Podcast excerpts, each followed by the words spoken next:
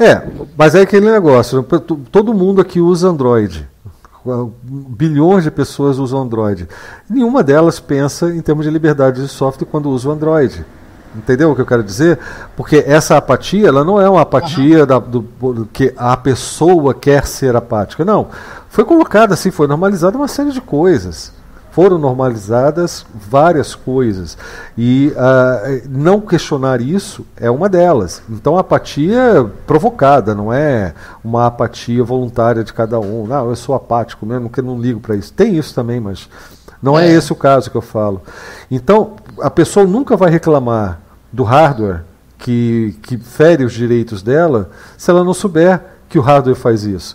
E como a maioria das pessoas não vai saber disso nunca, a gente tem que falar em um outro nível. Tá? Segurança, sabe esse tipo de coisa, né? Isso, Mas de qualquer isso. forma, alguém tem que dizer isso. É isso que eu bato nessa tecla desde que eu comecei a fazer essas lives. Alguém tem que dizer. Alguém é, tem que perder inscrito. É, então vale muito a pena você conhecer e difundir o fato de que o software precisa ser livre, não por questões filosóficas, mas por questões de, que, de respeito aos seus direitos, à sua privacidade, ao seu acesso, a, a você ser dono da sua máquina. Né? Não faz nem sentido chamar a gente de, comunista, né? porque no final das contas, quem fala de propriedade aqui é, é, é, a gente. Né? A máquina é sua, você comprou, caramba, você tem que ter o, o controle sobre ela. Tá entendendo?